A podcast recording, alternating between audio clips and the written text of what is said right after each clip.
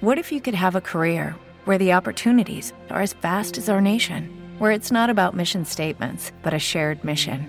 At U.S. Customs and Border Protection, we go beyond to protect more than borders from ship to shore, air to ground. Cities to local communities, CBP agents and officers are keeping people safe. Join U.S. Customs and Border Protection and go beyond for something far greater than yourself. Learn more at cbp.gov/careers. Bienvenidos sean a este nuevo episodio de Hablemos del Planeta. Mi nombre es Jack y el día de hoy les traemos eh, una invitada muy especial que se llama Nicole McGregor. Hola Nicole, muchas eh, bueno, seas bienvenida a este espacio. Hola Jack, muchas gracias. Gracias por permitirme compartir este espacio contigo. Sí, este, ya teníamos un ratito queriendo eh, grabar este tema que ahorita les traemos, pero pues por cuestiones de tiempo, de logística, no se había podido y qué bueno que, que, ahorita ya se pudo tener la oportunidad. Así que nos da muchísimo gusto tenerte. Gracias. a mí me gustaría empezar eh, desde esta parte del turismo y medio ambiente, ¿no?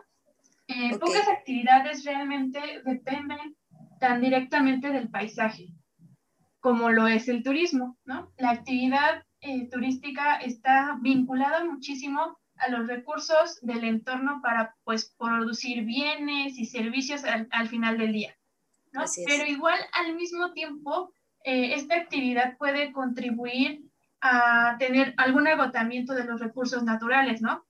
incorporados a lo que es la economía, la alteración de paisajes, ¿no?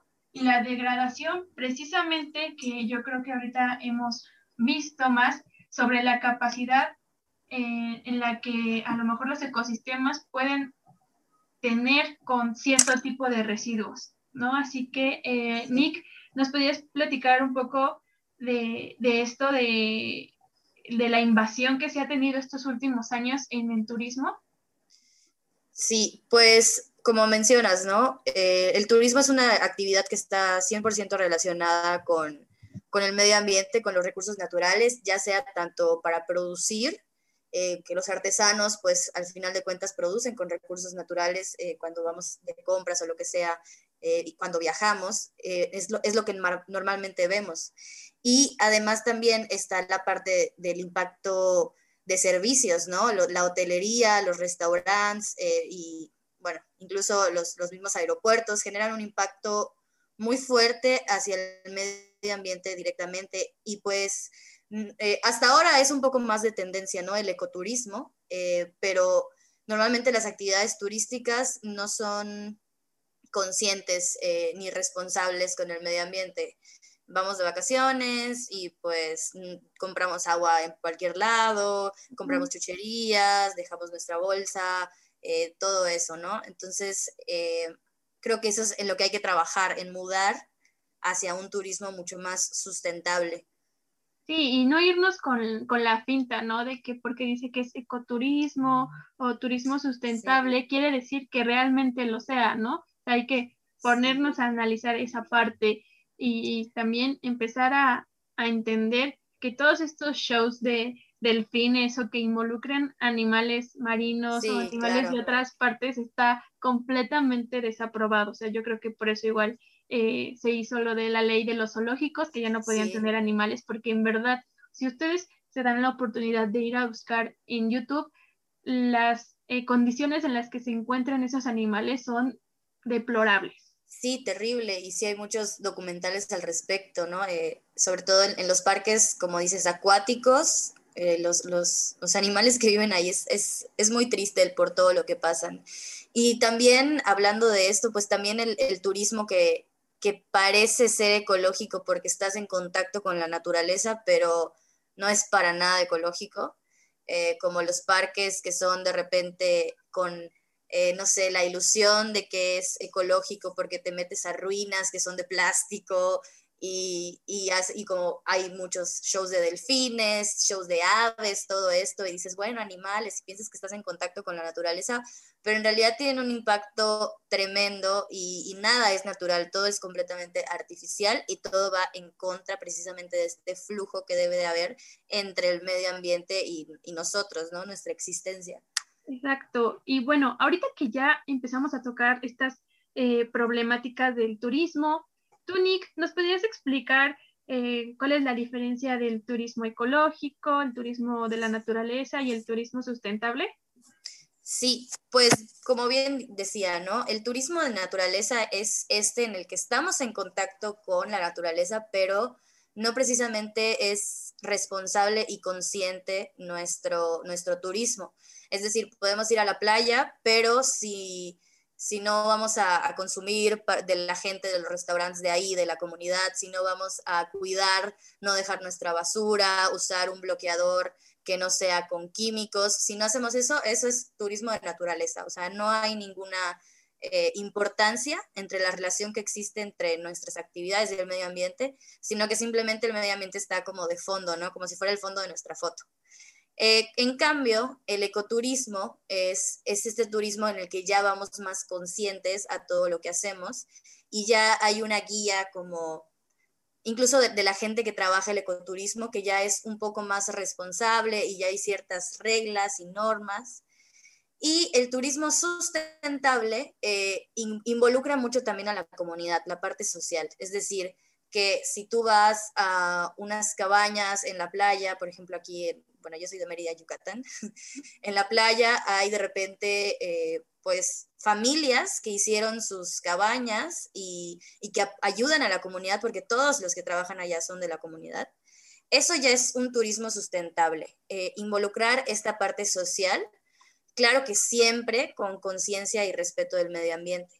Entonces, esto es exactamente a lo que deberíamos de aspirar cuando viajamos.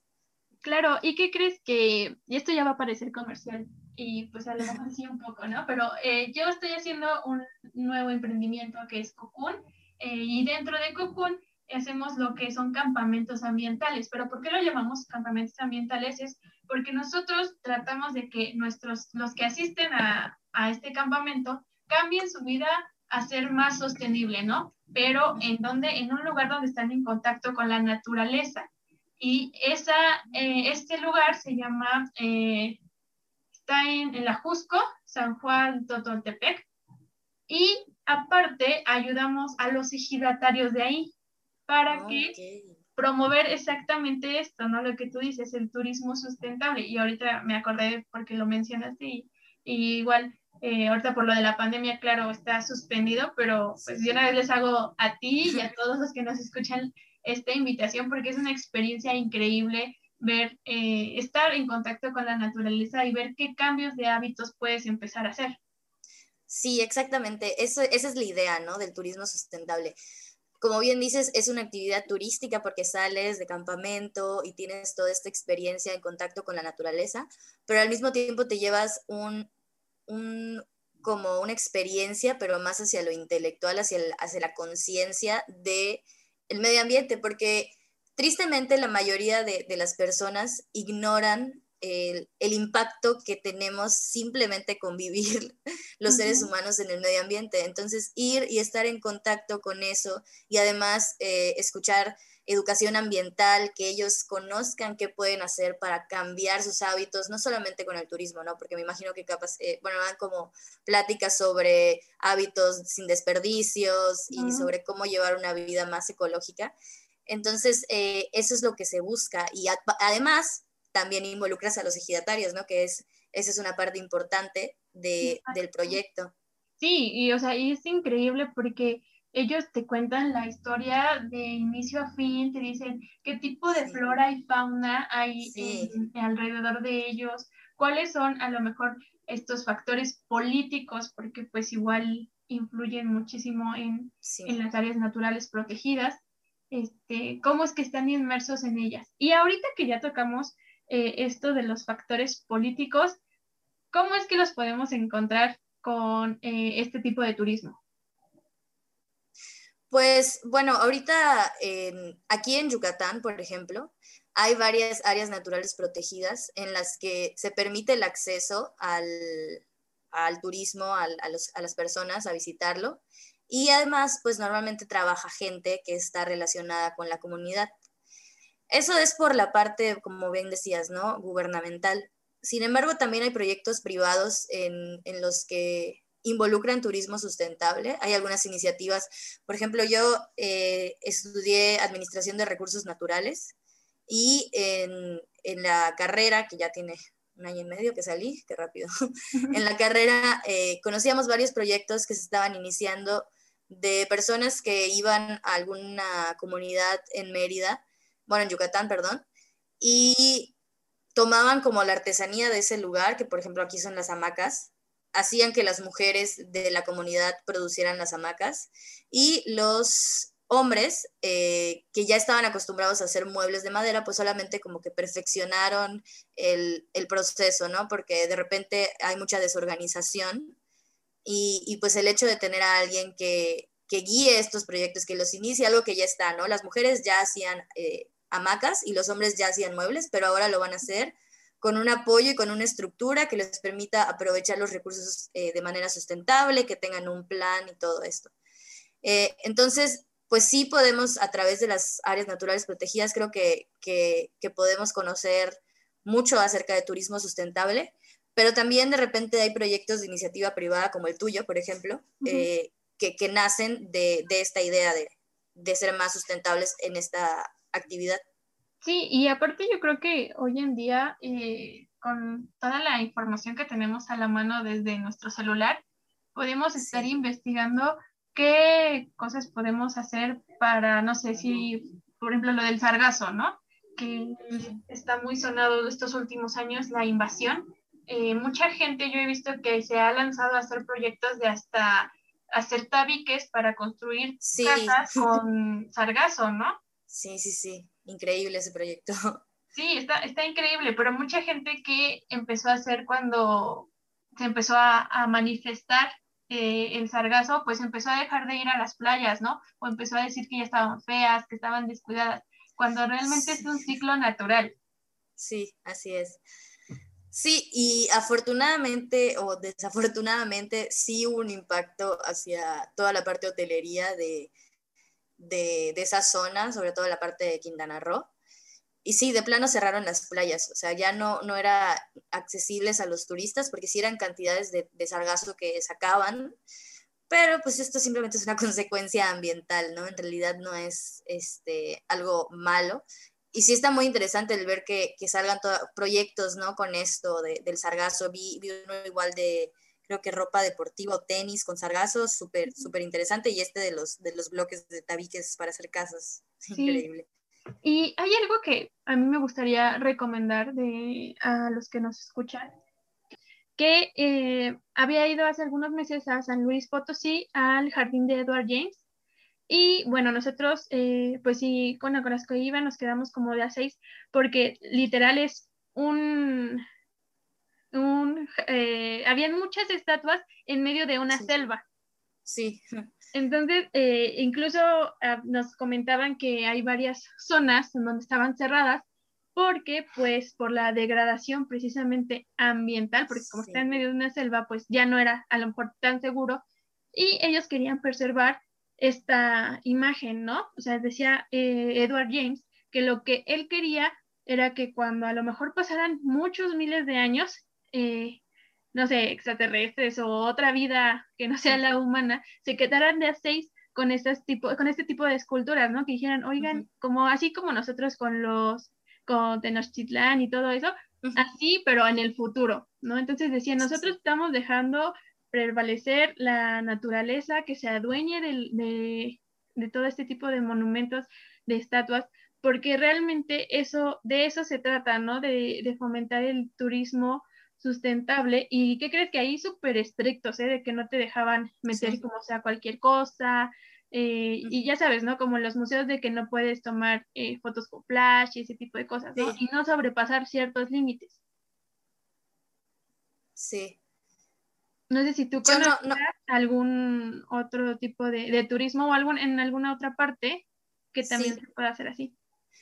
Yo no he ido al jardín de Edward James, pero mi, mi hermana y mi papá fueron y sí, precisamente me, comentaron lo, que me dices.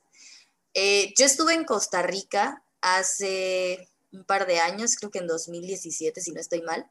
Y ese viaje sí fue para mí un cambio de chip por completo porque es un país en el que realmente se respeta mucho a los recursos naturales. Ellos eh, no tienen los grandes edificios ni la modernidad de una ciudad. Eh, te encuentras con de repente cascadas alrededor de una pequeña carretera en donde pasa un camión.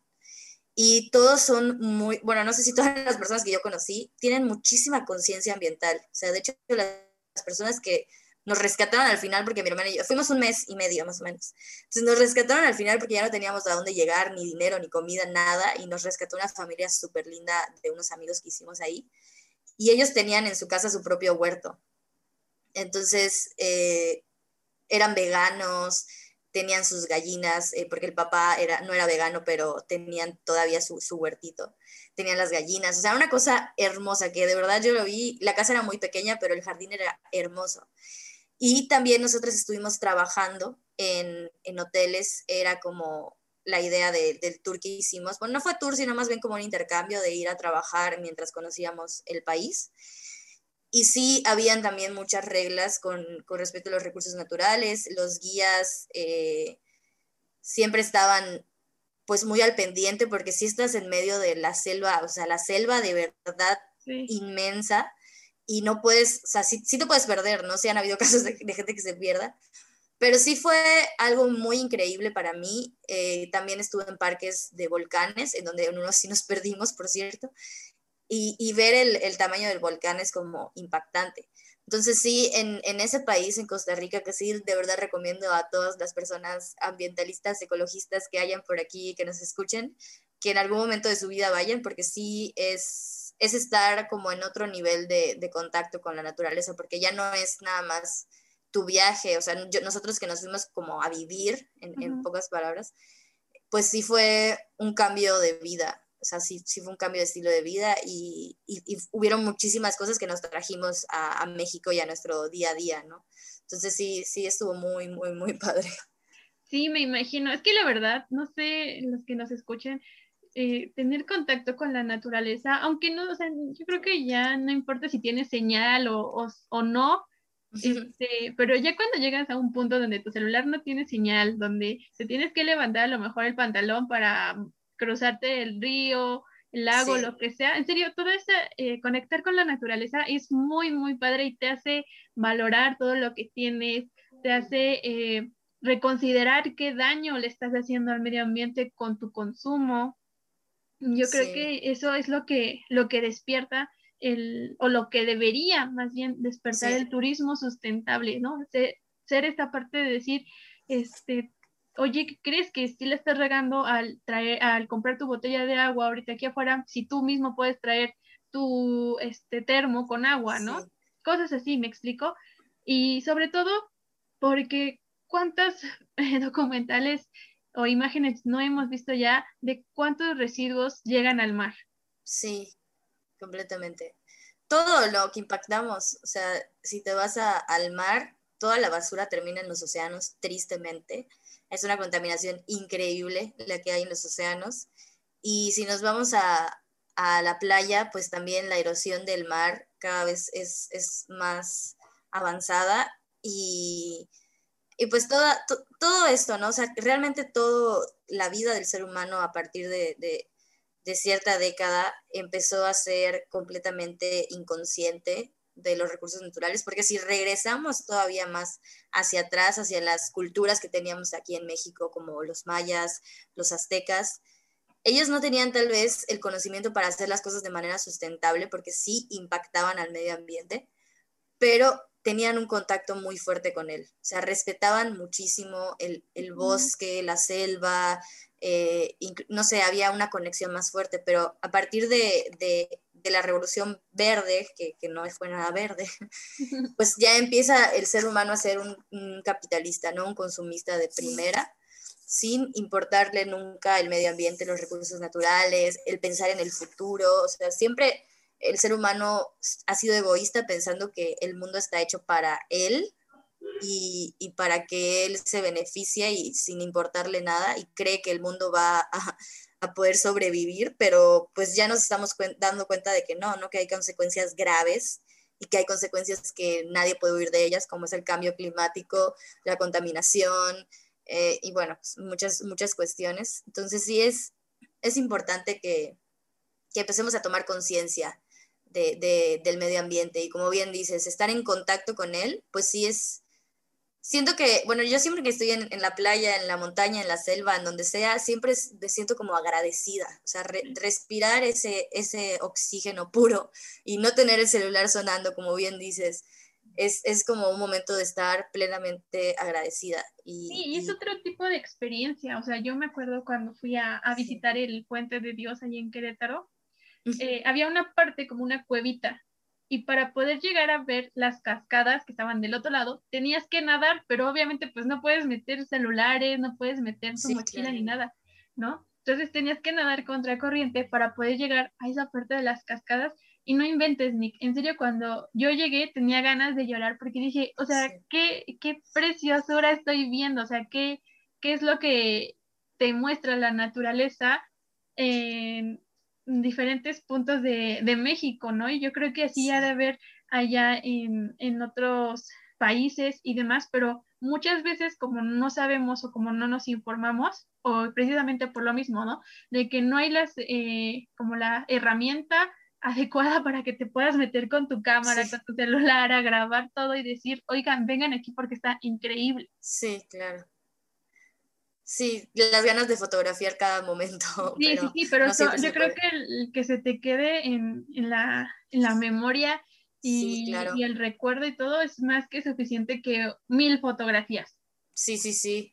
Sí, yo igual tengo un recuerdo así de en, en Costa, Rica, Costa Rica, precisamente en un pueblo que se llamaba, bueno, se llama La Fortuna. Eh, salíamos del hotel y estaba el volcán así enfrente en toda su magnitud y sí recuerdo mucho ese momento de como, wow, era muy, muy imponente. Entonces es algo que no, no se me olvida para nada. Y sí, como dices, no, no necesitas una foto, es más bien, porque al final una foto no va a expresar, creo que lo mismo que sentiste en ese momento. Exacto, exacto. Y bueno, Nick, ¿qué recomendaciones nos, dan, nos das para, para saber que estamos haciendo un turismo sustentable?